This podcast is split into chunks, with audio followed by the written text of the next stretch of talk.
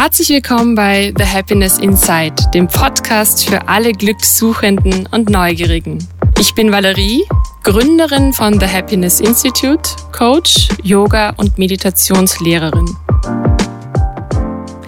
Heute spreche ich mit Rita Hofmeister über das Glück im Leben und ihren ganz persönlichen Weg dahin. Liebe Rita, ich freue mich wahnsinnig, äh, dass ich heute da sein darf, dass wir dieses Gespräch heute miteinander führen. Ähm, das ist ein ganz anderer Kontext, als wir uns sonst immer so treffen. Wir kennen uns ja schon eine ganze Weile. Und ich bin wahnsinnig froh, dass du ja deine Geschichte heute mit mir und mit uns teilst. Herzlich willkommen. Danke für die Einladung. Ich freue mich auch riesig auf unser Gespräch. Dann würde ich direkt mitten reinspringen und dich mal fragen, wer bist denn du eigentlich? Was machst du beruflich? Was, was, was passiert so in deinem Leben? Wie, wie beschreibst du dich denn? Ähm, ja, mein Name ist Rita Hofmeister. Ich bin 43 mittlerweile schon. Bin immer wieder erstaunt, wie die Jahre ins Land ziehen. Ähm, und seit kurzem traue ich mich zu sagen, ich bin Autorin. Ja. Und es macht mich immer ganz happy, wenn ich das über die Lippen bringe. Ähm, das klingt so groß. Ja, ja ist es auch toll. irgendwie. Ist so es, ist es, ja. Das, das Gefühl, ein Buch geschrieben zu haben, das mhm. gedruckt neben einem liegt, das ist noch immer ganz. Mit dem eigenen Namen obendrauf. Ja, das, das kann schon was. Und es hat ein bisschen gedauert, bis ich es realisiert habe, aber mittlerweile traue ich mir das zu sagen, dass ich Autorin bin. Und äh, abgesehen davon verstehe ich mich auch ein bisschen so als Advokatin für ganzheitliche Gesundheit. Mhm. Also dieses Thema ganzheitliche Gesundheit und Ganzheitlichkeit, mhm. ganzheitliche Betra Betrachtung vom Leben eigentlich, vom Sein, das ist so das, was ähm, mein berufliches Leben seit ein paar Jahren ausmacht. Mhm. Mhm. Und äh, da, da bewege ich mich und da, da mache ich ganz viel, was hoffentlich Menschen weiterhilft, ähm, ja, aus Krisen rauszukommen, gesundheitliche Probleme zu bewältigen und selber was dazu beizutragen, dass es einem besser geht. Das ist auf jeden Fall das, was, was man total spürt, wenn man, wenn man jetzt dir auf Instagram zum Beispiel folgt, was du, was du veröffentlichst und was du zeigst, deine Geschichte eben auch ganz offen teilst. Und das ist auch der Grund, warum ich dich heute zu diesem Gespräch eingeladen habe, weil ich da natürlich ganz neugierig bin und ein bisschen mehr wissen möchte, was so dahinter steckt und was dich dazu auch bewegt hat, diese Schritte auch wirklich zu gehen, weil ich glaube, das erfordert auch ganz viel Mut, sich mhm. so zu öffnen und ja. Ja, ja tatsächlich ist es, also ich habe ja mittlerweile schon einiges erlebt, ähm, beruflich, privat, gesundheitlich hat es ganz viele Herausforderungen und Veränderungen in meinem Leben schon gegeben. Und wenn mir vor 20 Jahren jemand gesagt hätte, äh, was dann noch auf, alles auf mich zukommt oder was ich alles mich mal trauen werde, hätte ich wahrscheinlich gelacht und geweint gleichzeitig. Auf mhm. jeden Fall hätte ich es nicht geglaubt. ähm, und ich erzähle dir einfach ein bisschen. Bitte, unbedingt. Ich wollte gerade sagen, für alle, die äh, dir noch nicht auf Instagram folgen und vielleicht noch nicht äh, im Detail wissen, wo du schon überall warst, was du, was du so gemacht hast in der Vergangenheit, dass du da einfach ein bisschen erzählst, wo kommst du beruflich her und was gab es da wirklich für Veränderungen oder auch so Meilensteine, wo du sagst, ja, das waren so diese Turning Points, die mhm. dich dann letztendlich dahin gebracht haben, wo du heute stehst. Ja, also beruflich komme ich aus einer ganz anderen Ecke, ähm, wie so viele, die irgendwann äh, im, im Wellnessbereich, wenn man so will, arbeiten. Ähm, ich habe früher in der Werbung gearbeitet und war äh, Kundenberaterin, Etatdirektorin in großen Werbeagenturen in Wien. Und ähm, habe diesen Job am Anfang auch sehr gern gemacht, weil es äh, immer sehr spannend war, immer was anderes war und äh, man auch sehr spannende Menschen kennengelernt hat und mit, mit, mit spannenden Menschen zusammengearbeitet hat. Mhm. mhm. Und ich habe aber nach einigen Jahren, als ich an einem Punkt angelangt war, wo ich, äh, ich würde sagen, Karriere gemacht hatte. Also ich war schon in, eine, in einer Managementposition und weitergegangen wäre es wahrscheinlich nur mehr als Geschäftsführerin oder mhm. irgendwie eine eigene Agentur gründen.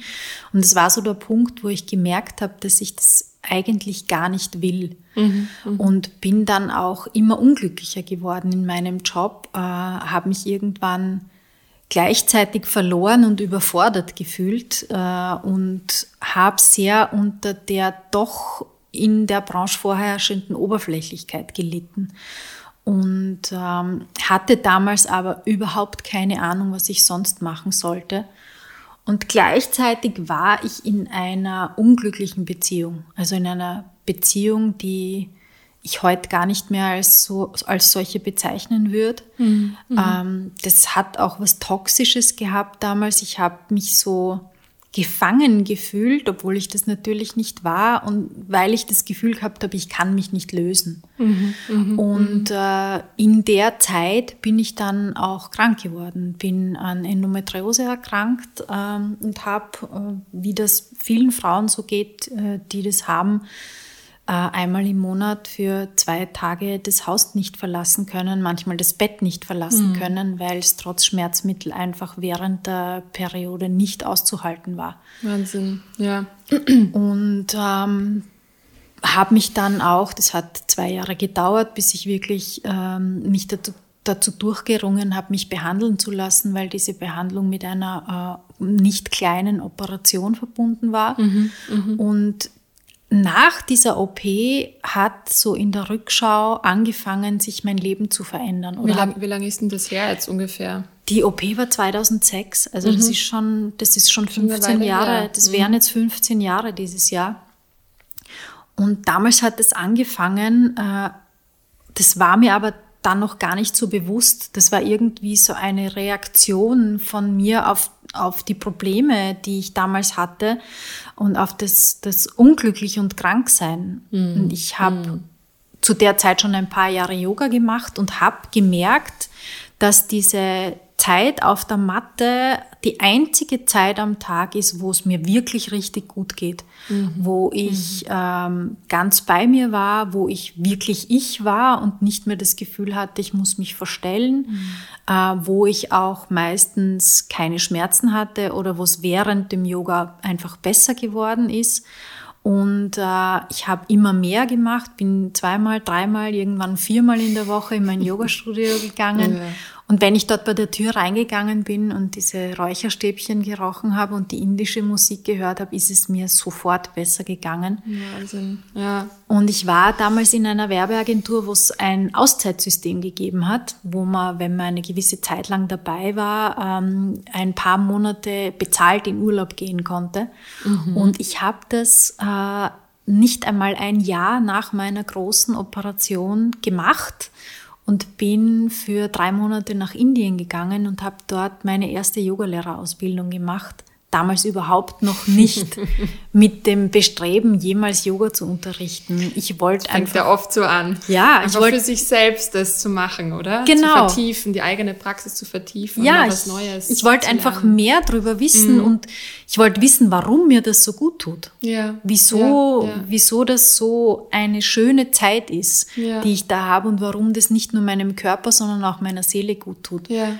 Und ja, ich habe dort die erste Ausbildung gemacht und dann habe ich aber noch fünf Jahre mehr oder weniger so weitergemacht. In dem Job, in, in dem Werbung. Job, ja. auch in der Beziehung. Mhm. Okay. Ähm, hab, war dann halbwegs gesundheitlich, war es dann halbwegs okay. Ich habe dann auch Hormone genommen, damit nichts mehr zurückkommt von der mhm. Und äh, fünf Jahre später war ich aber dann an einem Zeitpunkt, wo es äh, irgendwie nicht mehr ging, mhm. wo mhm. der Job nicht mehr ging, wo ich dann auch alles hingeschmissen habe, ähm, wo auch diese Beziehung zerbrochen ist. Gott sei Dank muss ich heute sagen, weil damals war ich noch nicht so weit, dass ich es beendet habe, aber das äh, ist halt dann zerbrochen. Und äh, wo ich auch an einem Punkt gesundheitlich wieder angekommen war, wo es mir schlecht ging, psychisch schlecht ging, äh, körperlich schlecht ging und ähm, wo ich dann gleichzeitig, wo sich gleichzeitig viele Dinge ergeben haben für mich. Ich habe äh, innerhalb von einem Jahr eine zweite Yogalehrerausbildung gemacht, meine ersten Yogastunden nebenbei gehalten. Ähm, ich habe eine Psychotherapie damals angefangen, habe das Impulsströmen kennengelernt und nach einem, nach einem Wochenend-Basiskurs mich sofort dazu entschlossen, diese Ausbildung zu machen, weil ich nicht nur die praktische Anwendung genial fand, sondern vor allem dieses ganzheitliche mhm. Wissen, das da dahinter steckt und das man da lernen konnte, so toll gefunden habe. Und äh, ja, diese Beziehung ist zerbrochen und ich habe mich das erste Mal in meinem Leben mit 35 in eine Frau verliebt. Und das mhm. ist alles innerhalb von einem, einem Jahr, kann man Wahnsinn. sagen, passiert. Komplett auf den Kopf ja. gestellt. Also, oder eigentlich eine, nicht nur auf den Kopf gestellt, sondern es hat sich eine komplett neue Welt vielleicht auch eröffnet. Ja, Super spannend. Ich muss auch sagen, dass das, glaube ich, alles damals so ziemlich gleichzeitig passiert ist, weil ich einfach bereit war dafür, mhm. weil es einfach ja. Zeit war auch ja. dafür. Ja, ja. Und da war es dann, wo ich dann diese Veränderungen angefangen habe, bewusst herbeizuführen, mhm. wo ich mhm. mich bewusst dafür entschieden habe, ich will weg aus der Werbung, ähm, ich will in diese ganzheitliche Schiene, Schiene in dieses ähm, mich damit auseinandersetzen, was Menschen gut tut, was man für sich selber tun kann, wie man mhm. gut für sich selber sorgen kann, wie man seinen eigenen Weg findet. Und ähm, habe damals entschieden, dass diese ganzen Erfahrungen, die ich da gemacht habe oder gerade dabei war zu machen, mhm. auch in irgendeiner Form Form weitergeben wollte. Und ähm, habe dann auch ein, zwei Jahre nach diesem großen Jahr der Veränderung äh, mein Studio Ich gegründet. Mhm. Als, ähm, als Ort, als Raum, als ähm, Space, wo es um die Person geht, die zu mir kommt und wo man sich ganz äh, unegoistisch, äh, aber, äh, äh aber immens notwendig und wertvoll sich selber in den Mittelpunkt stehen, stellen kann, mhm. wo man sich selbst Raum geben kann, wo es wo Platz ist, dass man sich einfach um sich selber kümmert. Und äh, da bin ich heute noch glücklich, dass ich diesen Schritt gegangen war. Das war natürlich aus einer relativ finanziellen Sicherheit in einer Branche, wo ich nicht schlecht verdient habe, ja. äh, hinein in ein, in ein Leben als Yogalehrerin, äh, die noch nicht genau gewusst hat, was dann noch alles kommen kann und wird, äh, wo ich nicht wahnsinnig viel verdient habe. Das war schon eine Überwindung und das hat eine Zeit gedauert, bis ich wirklich bereit war, diesen Schritt zu gehen. Ich habe es anfangs auch nebenbei nur gemacht und bin noch so mit einem Bein in der Werbung geblieben. Aber 2015 war das dann, wo ich äh, wirklich äh, das ist schon alles so lange her, Wahnsinn. Ja, wo ich alles gekappt habe und, und ja. dann den Schritt gegangen ja. bin. Ja. Mhm. Ja, und daraus hat sich wahnsinnig viel entwickelt. Unglaublich. Ja, stimmt. Wenn man all die Jahre nochmal so Revue passieren lässt. Ähm, ja, was waren dann äh, auf diesem Weg so deine, deine größten Herausforderungen?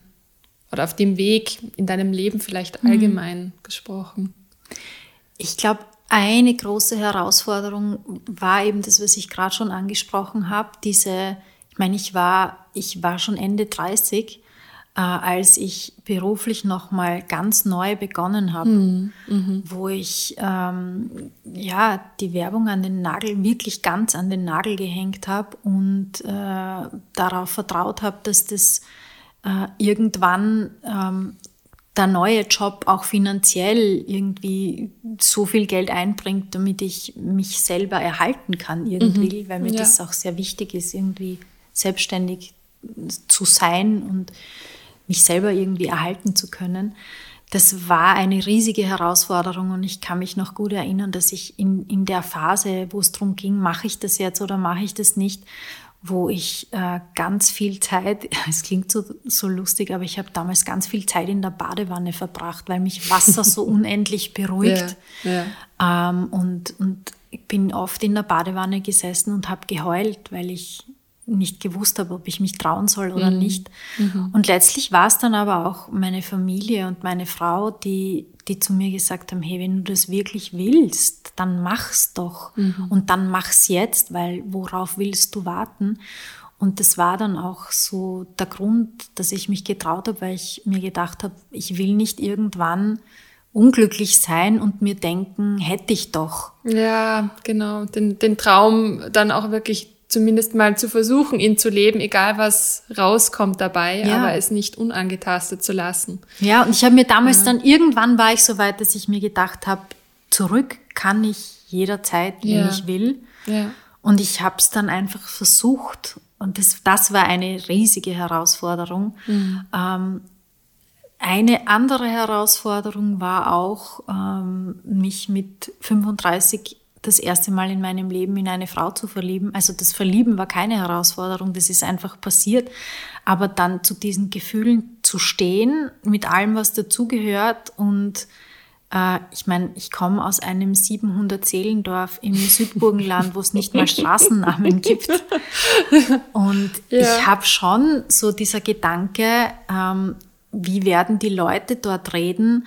Ja, das war jetzt gar nicht für mich, weil ich mhm. lebe dort ja nicht mehr, aber mhm. für meine Eltern. Mhm. Also ich habe schon viel drüber nachgedacht, was die sich wohl anhören werden müssen und ob die irgendwelchen Dingen ausgesetzt sein werden, die ich mir natürlich nicht nie gewünscht habe für sie. Mhm. mhm. Das war schon eine Zeit, ähm, wo es auch wieder viel Tränen gab, aber wo ich auch an einem Punkt angekommen bin, wo ich gemerkt habe, dass ich richtig glücklich bin, dass ich mich zu Hause fühle bei und mit dieser Person und dass es zwar wahnsinnig schade wäre, wenn dafür andere Beziehungen in meinem Leben leiden würden, ja. äh, dass ich es davon mhm. aber nicht abhängig machen kann. Mhm. Also dass ich, dass ich einfach selber glücklich sein will.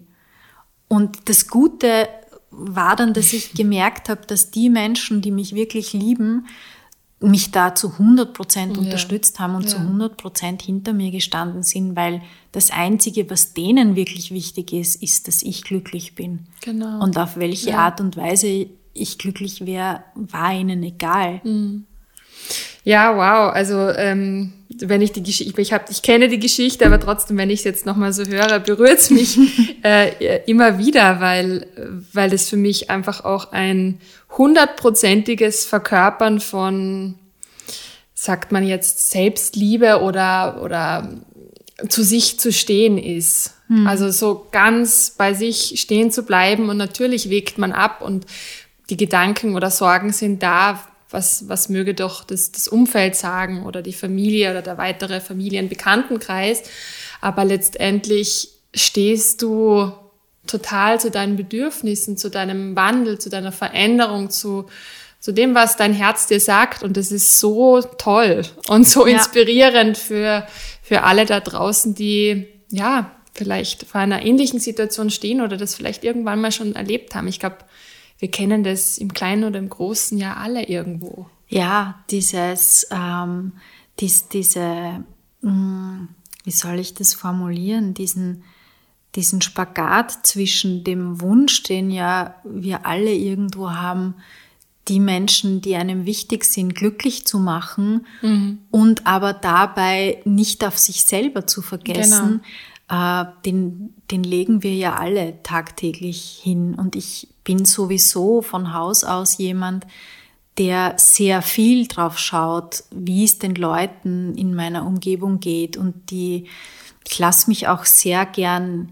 zu Dingen hinreißen und ähm, ich lasse mich auch ziemlich schnell von meinem Weg abbringen, ähm, wenn ich wenn ich das Gefühl habe, ich muss irgendwas tun, damit es jemand anderem besser geht. Mhm. Das verlangt ja meistens gar mhm. niemand von mir, sondern ich habe das Gefühl, ich muss das tun. Ja. Und gerade in der Zeit, wo ich noch in der Werbung gearbeitet habe und in dieser seltsamen Beziehung war, da habe ich die ganze Zeit das Gefühl gehabt, ich muss irgendwie sein, damit man mich toll findet, damit man mich schätzt, damit man mich liebt. Mhm. Und äh, ich habe mir dann auch ähm, ich war schon über 40, da habe ich mich das erste Mal tätowieren lassen und mein erstes Tattoo ist ein Schriftzug, ähm, da steht auf meinem Unterarm steht Follow Your Heart. Mhm. Und ich habe das Gefühl gehabt, ich muss mir das in die Haut ritzen lassen, damit ich es ja nie vergesse. Ja. Und manchmal schaue ich da auch hin und atme tief durch und versuche wieder zu mir zu kommen, weil mir das natürlich in nicht so riesigen Dimensionen, aber es passiert mir heute immer noch, dass ich merke, ähm, ja, dass ich mich selber ein bisschen vergesse und dass ich es mhm. schon wieder versuche, den anderen recht zu machen oder nur den anderen recht zu machen. Ja, ja.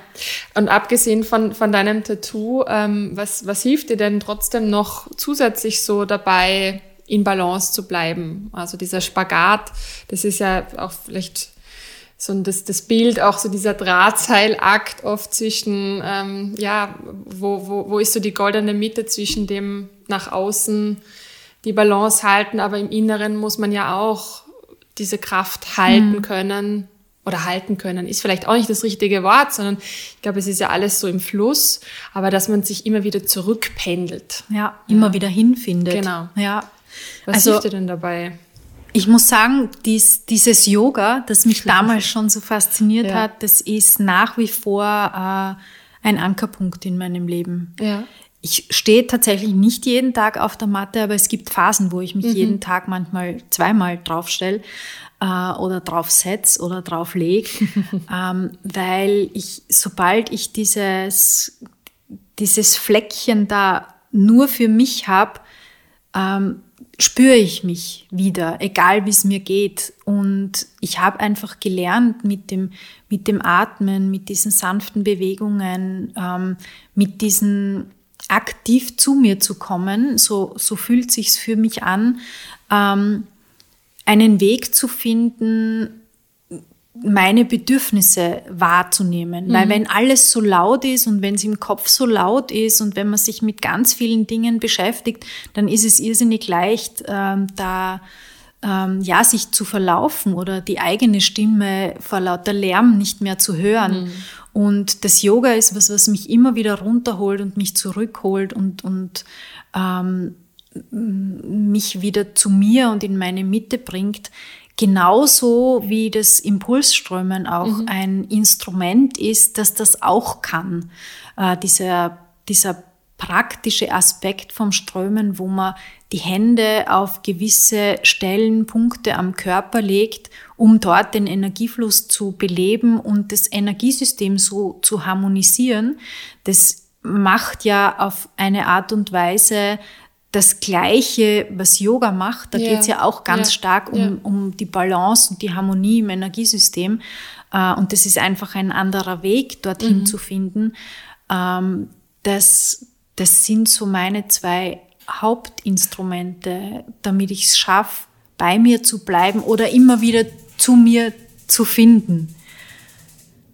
Ja, so würde ich das, so würde ich das sagen. Und was ich auch herausgefunden habe, im letzten, vor allem im letzten Jahr, ähm, ist das Gehen mir mhm. so wahnsinnig gut tut. Mhm. Spazieren gehen, wandern, draußen sein, ähm, ich kann zum Beispiel nicht laufen, das ist mir zu anstrengend, zu, da tut mir, tut mir der Knöchel weh nach einer Zeit, das ja. ist nicht mein ja. Sport. Aber gehen äh, finde ich ganz, ganz toll, weil das auch so was Meditatives hat. Äh, es ist gleichförmig, man atmet gleichmäßig. Mhm. Ähm, das, das ist auch was, was mich sehr runterholt und mich ordnet auch im Kopf. Mhm. Ja, dafür hatten wir ja wirklich ganz viel Zeit in ja, den letzten stimmt. Monaten. äh, zum Leid vieler, aber ich muss auch sagen, also ähm, für, für mich ist das im Wald spazieren, also Wald ist natürlich dann das Optimalste, mhm.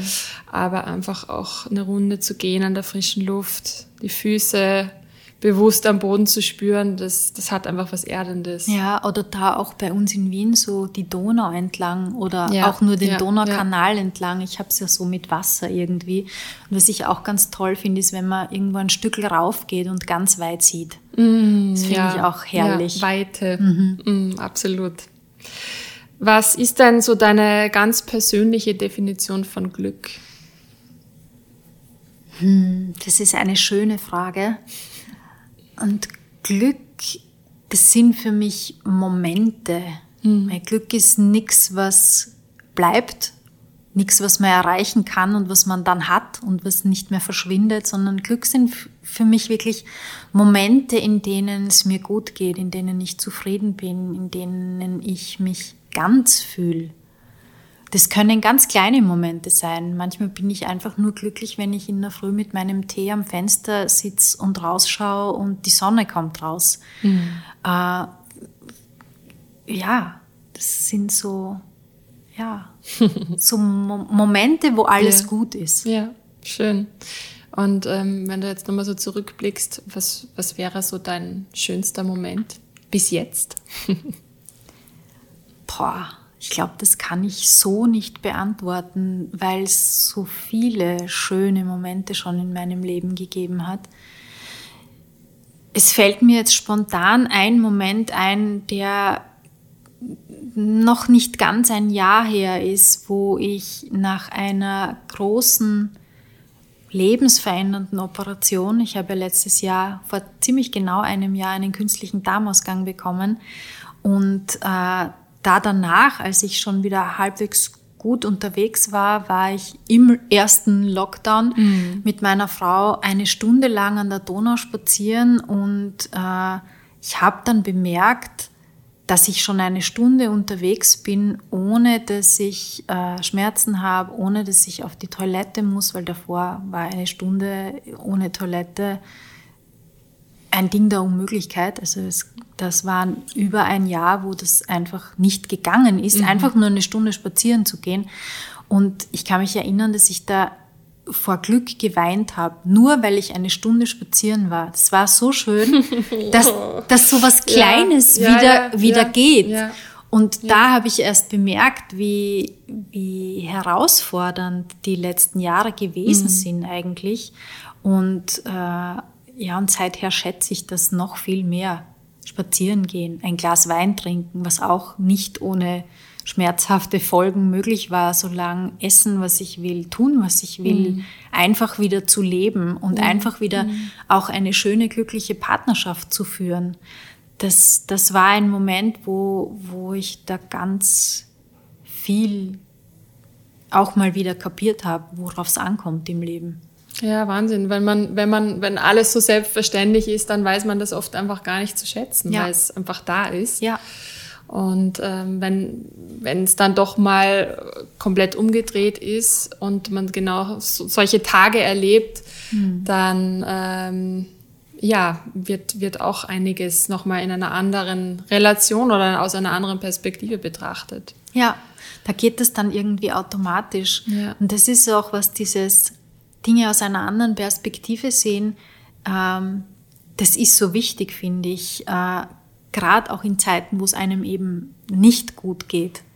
Was aber oft so schwer ist, mhm. weil man mittendrin steckt. Klar. Und da braucht es manchmal tatsächlich Hilfe von Freunden, von wem auch immer, der gerade herum ist und sagt, okay, jetzt kommen wir mal einen Schritt nach draußen, schau dir das mal von außen an. Ja. Wie, wie fühlt sich denn aus der Perspektive an? Ja. Ja. Auch manchmal, also ich bin ja auch voll dafür, dass man sich in solchen Situationen von einem Profi unterstützen mhm. lässt, äh, weil es dann, weil der einen dorthin leiten kann. Mhm.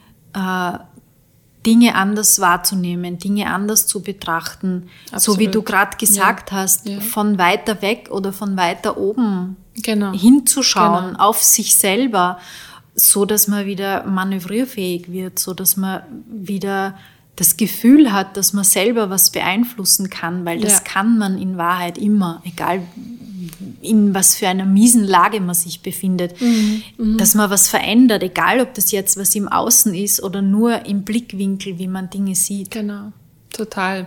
total.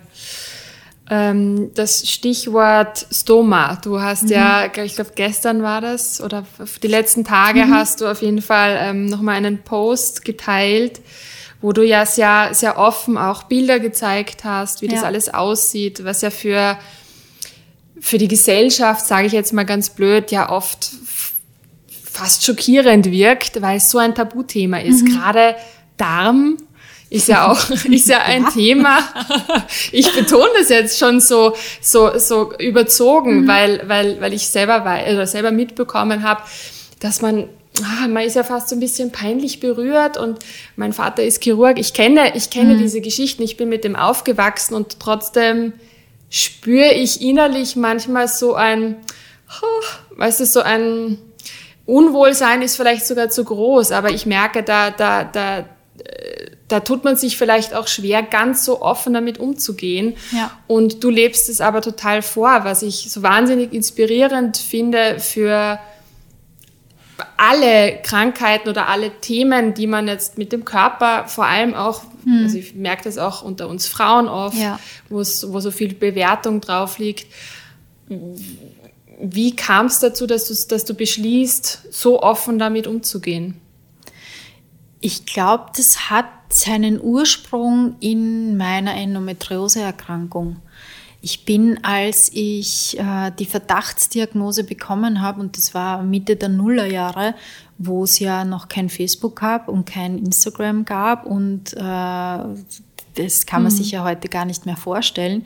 Und es ist noch nicht so lange her. Ja, ja. Ähm, da habe ich eine Selbsthilfegruppe gefunden, mhm. ähm, wo es damals schon ein Online-Forum gab, wo man sich anonym austauschen konnte. Okay. Und mir hat das damals so wahnsinnig geholfen, Gleichgesinnte zu finden, denen ich Fragen stellen kann, die die nicht komisch gefunden haben, die das Gleiche erlebt haben wie ich. Und da habe ich mich so aufgefangen gefühlt. Und mir hat so geholfen in meinem Zustand damals, ja. auch in meinem ja. mentalen Zustand, dass ich, äh, nachdem es mir nach meiner OP damals wieder ein bisschen besser gegangen ist, ähm, habe ich das Bedürfnis gehabt, da was zurückzugeben zu geben und habe mich engagiert in dieser Selbsthilfegruppe und habe dann auch angefangen, ähm, öffentlich über das Thema Endometriose zu reden, weil auch das Thema Endometriose ist weil es ja eine Erkrankung ist, die mit der Menstruation zu tun hat. Ja, ja. Äh, ist die Haben ja auch ganz viele Frauen. Das, das ja, eine von zehn tatsächlich. Ja, ja. Und es ist aber trotzdem ein, ein Tabuthema, weil man mhm. auch, genauso wie man über, über den Darm nicht redet, redet man auch nicht übers Menstruieren. Ja. Äh, und das ist auch was, äh, was so hinter vorgehaltener Hand, ich meine, stell dir vor, du bist in, ein, in, in einem Lokal irgendwo und äh, musst jemanden fragen, ob er irgendwie irgendwie einen Tampon hat oder so. Das ist ja, ja auch, das traut man sich ja, ja auch kaum ja, laut. Ja, das stimmt. Und ähm, da habe ich dann mhm. einfach angefangen, auch ähm, öffentlich drüber zu reden, damals noch in Vorträgen oder wir haben damals eine große äh, Plakatkampagne gestartet, wo man auch so Fragen äh, aufgeworfen hat, wie ähm, dass man nicht frigide ist, wenn man Schmerzen beim Sex hat, sondern dass das eine Krankheit sein kann und dass man keine Mimose ist, wenn man Regelschmerzen hat, sondern dass das eine Krankheit sein kann. Mhm, mhm. und daher kommt das. Und ich habe ja auch mein erstes Buch zum Thema Endometriose geschrieben, also da habe ich auch schon das Bedürfnis gehabt, das ja. öffentlich zu tun und laut zu tun und Frauen, die auch davon betroffen sind, äh, einfach zu zeigen, dass das nichts ist, wofür man sich schämen muss, dass man das nicht verstecken muss, damit, dass man da ganz offen damit umgehen kann. Und äh, mich, mir hat das auch so gut getan, offen damit umzugehen und alles anzusprechen und auszusprechen und mich nicht zu verstecken und ja. nicht einen Teil ja. von mir ja. zu verheimlichen und nicht das Gefühl haben zu müssen, mhm. ich darf darüber nichts sagen. Ich finde nicht, dass man das muss, aber ich finde, dass es so schade ist, wenn man das Gefühl hat, man muss das verbergen mhm. und wenn das so schambehaftet ist. Und tatsächlich habe ich jetzt das gleiche Gefühl mit meinem künstlichen Darmausgang, weil ich auch gemerkt habe vor meiner OP, dass mir das zu sehen, wie das ist, wenn man einen künstlichen Darmausgang hat, wie das ausschaut überhaupt, wie es damit sich lebt, ja. das hat mir vor der OP so gut getan und hat mir auch ein Stück weit die Angst genommen davor, weil das natürlich schon äh, was Lebensveränderndes ist. Äh, bei mir ist ja auch immer noch nicht wirklich klar, ob es nicht vielleicht für immer ist. Also mhm. ich habe mhm. mich jetzt auf jeden Fall mal dazu entschieden, im, im nächsten Jahr dran noch nichts zu verändern, weil ich einfach mein Leben tatsächlich jetzt so genieße, weil ich mich äh, total uneingeschränkt fühle und einfach wieder die Lebensqualität habe, die, die ich haben möchte. Und deswegen bleibt das jetzt auf jeden Fall fürs nächste mhm. Jahr noch so. Mhm. Aber es war eben genau dieses, äh, dieses ähm, das, was mir so geholfen hat vor meiner OP, auf Instagram junge Frauen zu sehen, die das haben, die das herzeigen, die ganz offen damit umgehen, äh, die auch Videos von sich machen, wie man die Versorgung wechselt. Ja. Man hat ja da so einen Plastikbeutel am Bauch kleben, wo mhm. der mhm. Stuhl reingeht, ja. ähm, durch die Öffnung ja. im Bauch sozusagen. Und das alles zu sehen hat mir geholfen, äh, weil ich gemerkt habe, dass ich mir das zutraue dass ich, äh, ich war, habe irgendwann mir das angeschaut und habe mir gedacht, ja, ich glaube, das kann ich. Mhm. Ich glaube, das mhm. schaffe ich, mhm. wenn ich das selber mhm. bin, wenn ich das selber habe. Mhm. Und weil ich weiß, dass mir das so gut getan hat und dass mir das so Mut gemacht hat, diesen Schritt zu gehen, lebe ich das auch so relativ offen und öffentlich auch, ähm, weil ich gern anderen auch ein bisschen Mut zu sprechen möchte und äh, ein Stück weit die Angst nehmen möchte vor dieser riesigen Veränderung, wenn einem sowas bevorsteht.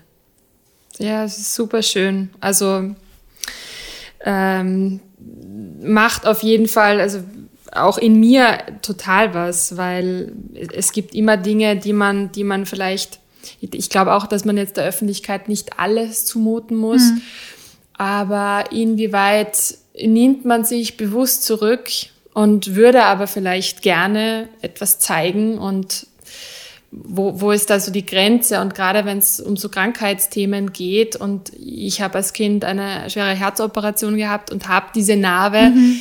die ich auch äh, tatsächlich immer noch von manchen Menschen einfach auch zurückhalte aus der Angst, aus der tiefen inneren Angst, ich kann ja heute ganz frei darüber sprechen, ja. aber aus der Angst, nicht vollständig zu sein. Mhm. Also irgendwie vielleicht da auch etwas zu Verletzliches zu zeigen oder sich verletzbar zu machen, ja. weil das einfach auch eine Geschichte ja mitträgt. Es ja, ist voll. ja nicht nur, dass da etwas am Körper sichtbar ist, was vielleicht anders ist als bei unter Anführungszeichen mhm. gesunden Menschen, sondern du trägst ja auch eine Geschichte in dir. Und ich glaube, da ist halt auch die Frage, inwieweit kannst du da offen oder selbstbewusst, ich weiß nicht, was das richtige Wort ja. ist dafür, damit umgehen und sagen, ja. okay, das, das ist ein Teil von mir, auch wenn man jetzt vielleicht ganz äußerlich glauben möchte, man ist nicht vollständig. Also das war immer so das Wort, das ich irgendwie im Kopf hatte. Ja.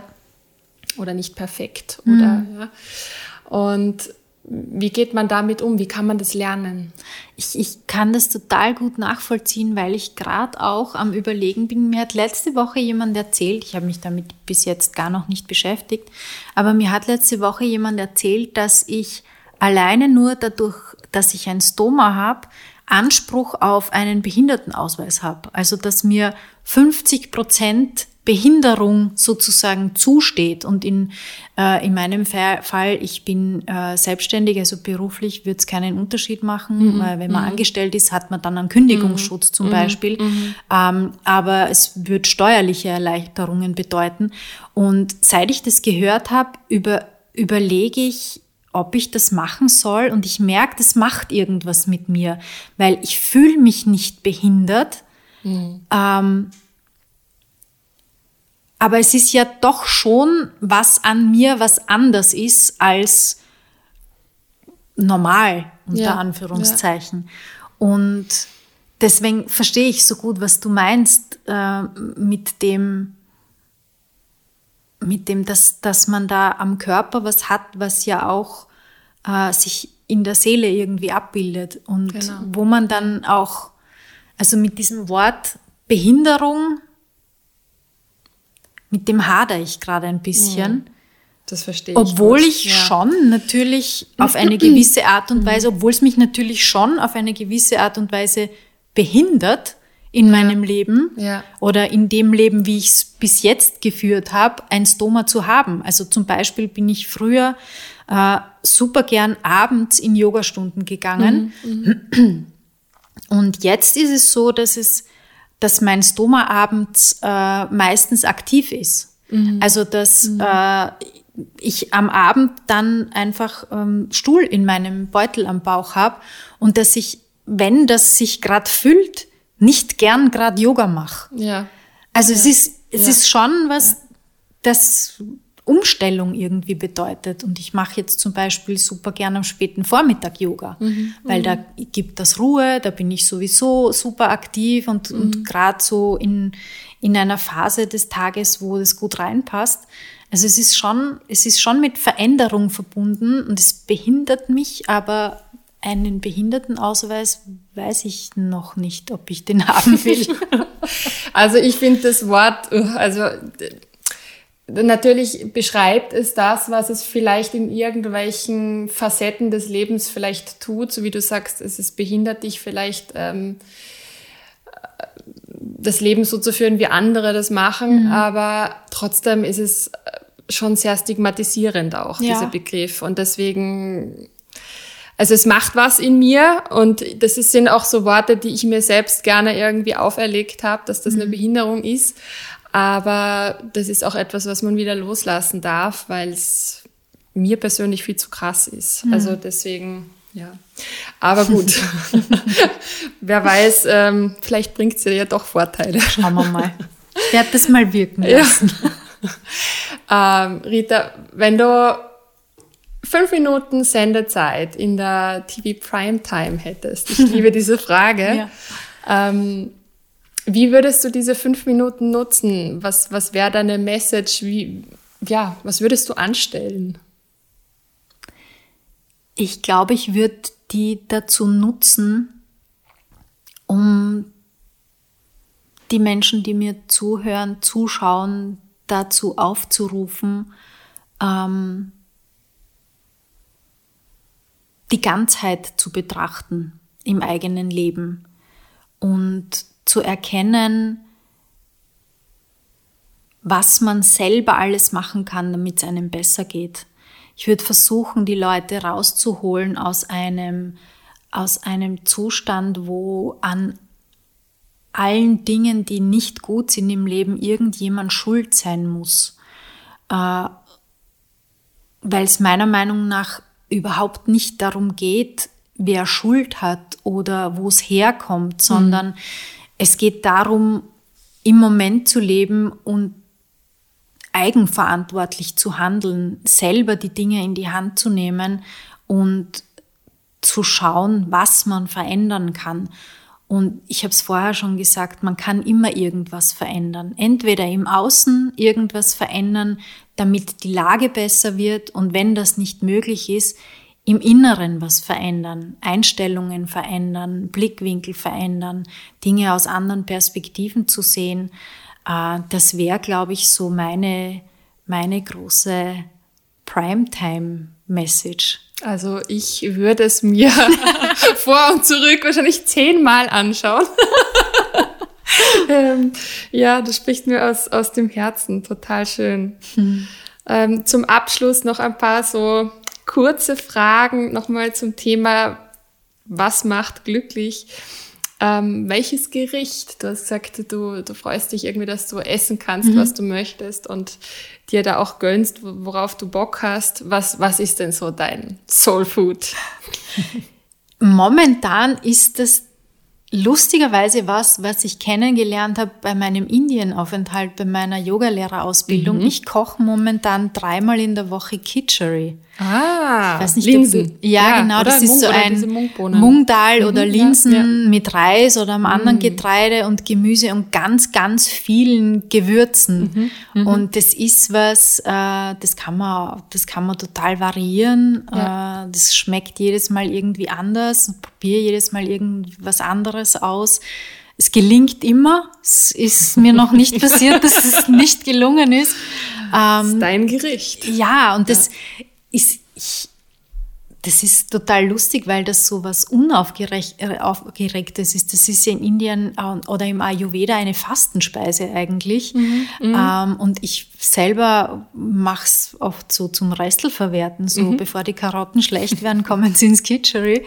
Ähm, und vor einem Jahr hätte ich wahrscheinlich gesagt, ja, keine Ahnung, Grillhändel oder irgendwas fancy, ich weiß es nicht. Ja. Aber tatsächlich ist das das, was mich gerade glücklich macht an Essen und ähm, Champagner macht mich auch wirklich. Das ist jetzt kein Gericht, Nein, aber, aber zählst dazu. Aber kann, Essen kann und Trinken gehört irgendwie zusammen ja, und das ja, ist so. Auf jeden Fall. Ein, ein bisschen Bubbles. Ja. Ist schon schön. Ja. Kann ich auch unterzeichnen. Ähm, welches Buch hat dir den, den einen oder anderen Glücksmoment verschafft, außer dein eigenes? ja, außer mein eigenes. Ähm, ich erzähle jetzt was, was ich nicht jedem erzähle. Oh, jetzt dürfen aber alle Weil zuhören. es mir ein bisschen peinlich ist, muss Warum? ich sagen. Ich bin ein riesiger... Shades of Grey. Nein, fast, fast so arg. Oder noch ärger, je nachdem, wie man es sieht. Ich bin ein riesiger Fan der Twilight-Bücher. Okay. Und ähm, ich habe die, ich habe die entdeckt, weil ich irgendwann mal bin ich in einer Buchhandlung gestanden und habe mir gedacht, ein englisches Buch wäre wieder mal nicht schlecht, weil damit ich es nicht ganz verlerne. Mhm. Ähm, und habe mir dann dieses erste Buch gekauft und war auf Englisch, muss mhm. ich dazu sagen, mhm. und war total gefesselt und fasziniert von dieser, von dieser Geschichte des unscheinbaren Underdog-Mädchens, das nirgendwo einen Platz hat und sich nirgendwo zugehörig fühlt und auch so tollpatschig ist und irgendwie nicht so recht zurechtkommt mit sich und in ihrem Leben. Und dann trifft die auf äh, so einen optisch optischen Traummann, der aber eigentlich das Böse verkörpert und findet dann in dem irgendwie ihren Platz ja, und in ja. dem seiner Welt ihren Platz. Und das finde ich glaube ich, deswegen so wahnsinnig schön, weil so im Rückblick betrachtet, ich jetzt so auf meine Teenie-Zeit oder auch mhm. meine Zwanziger zurückschaue, ich, ich wollte auch immer einerseits besonders sein, zumindest für jemanden besonders sein, und andererseits wollte ich aber immer wo dazugehören. Und ich habe auch ganz lang dieses Gefühl, was Besonderes zu sein und trotzdem wo dazuzugehören, das habe ich ganz lang nicht gehabt. Das habe ich jetzt, weil es gibt ganz viele Dinge, die ich ganz äh, äh, uneitel besonders bezeichnen würde an mir, mhm, mhm, habe aber ein Umfeld gefunden, wo ich mich wirklich richtig zu Hause fühle. Meine Familie, meine Frau, meine Freunde, wo ich mich wohlfühle, wo ich so sein kann, wie ich bin. Und äh, was zu lesen, wo ein junges Mädchen durch so einen Prozess geht, äh, das fand ich total schön. Das ist auch was, was ich, eins der wenigen Bücher, das ich, oder es sind ja mehrere Bücher, die ich mir immer wieder anschaue und ich muss äh, gestehen, ich mag auch die Verfilmung die Verfilmungen, aber nur auf Englisch, auf Deutsch kann ich mir das nicht mhm. anschauen, weil ich die mhm. Synchronisation so schrecklich ja, finde. Oft leider, ja. ja. ich glaube, ich habe nur, ich nur einen Teil gesehen und mhm. fand es jetzt auch nicht so schlecht. Ja, ich muss sagen, dass ja. die, den ersten Berührungspunkt, den ich damit hatte, war äh, der Film auf Deutsch. Ich habe so eine Zeit gehabt, da bin ich dreimal in der Woche allein ins Kino gegangen. Mhm. Das klingt jetzt ein bisschen einsam, war es auch auf eine gewisse Art und Weise, aber ich mag das wahnsinnig gern, ins Kino zu gehen. Das mhm. ist auch, da freue ich mich schon wahnsinnig drauf, wenn das wieder möglich ist, so ja, ins ja, Kino zu gehen ja. und Popcorn zu essen und mich da zwei Stunden lang in eine andere Welt zu beamen. Ähm, aber ich habe da diesen Film gesehen, wo ein schlecht geschminkter Vampir irgendwie ganz komische deutsche Sätze so, so spricht man nicht, wie der spricht. Und hinter mir ja. kreischende Teenager. Und ja. ich glaube, ich bin komplett, also ich, ich wäre ich jemand, der früher aus dem Kino geht, äh, also der aus dem Kino geht, bevor der Film aus ist, hätte ich das da wahrscheinlich gemacht. Mhm. Aber das Buch in der Originalsprache hat mich dann total abgeholt und seither liebe ich das alles. Cool. Du. Bisschen peinlich ist aber Nein, so. Nein, überhaupt nicht. überhaupt nicht. Überhaupt nicht. Vor allem mit deiner Geschichte dazu ist, mhm. es, ist es wieder total rund, das Ganze allerletzte Frage für heute. Schade. Um einen, so schön. um einen, einen, einen äh, schönen Abschluss zu, zu machen. Wofür bist du heute dankbar? Heute bin ich dankbar für das Leben, das ich momentan führe, das mir die Möglichkeit gibt, äh, um drei, um drei Uhr am Nachmittag äh, so ein Gespräch mit dir zu führen, ohne dass ich Termine verschieben muss, äh, Kollegen bitten muss, äh, Arbeit für mich zu übernehmen, äh, ohne dass ich mich irgendwie freischaufeln muss, dass, das, dass ich mir ein, ein Leben geschaffen habe, hab, wo das geht. Ja. Dafür bin ich wahnsinnig dankbar. Das ist irrsinnig schön, ähm, sich von so also für mich ist es total schön, dass ich mich von diesen Regeln und Strukturen, die ich früher gebraucht habe, bin ja auch eine Jungfrau, ich war so ganz viele Kasteln im Kopf und ohne Strukturen, To-Do-Listen ist gar nichts gegangen ja. bei mir früher. Und jetzt genieße ich das so ein bisschen äh, auch in den Tag hineinzuleben und zu schauen, was kommt und ja, mich auch ein bisschen treiben zu lassen. Und dafür bin ich extrem dankbar. Schön. Vielen, vielen, vielen Dank, liebe Rita. Es war mir ein Fest. ich freue mich wahnsinnig, äh, ja, über dieses Gespräch, über das, die Möglichkeit, dieses Gespräch teilen zu dürfen, andere daran äh, teilhaben zu lassen und ja, danke für deine Offenheit, für deine Inspiration und dein Dasein. Sehr, sehr gern. Dank dir für die Einladung. Es hat mir wahnsinnig viel Spaß gemacht. Dankeschön.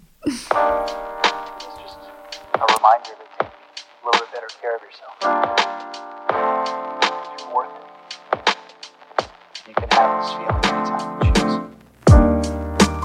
Das war eine Folge von The Happiness Inside, dem Podcast für alle Glückssuchenden und Neugierigen. Schön, dass du heute mit dabei warst. Wenn du mehr über Rita Hofmeister und ihr Buch erfahren möchtest, findest du alle Links in meinen Show Notes. Abonniere doch diesen Podcast, damit du in Zukunft keine weitere Folge mehr verpasst. Bis zum nächsten Mal. Alles Liebe, deine Valerie.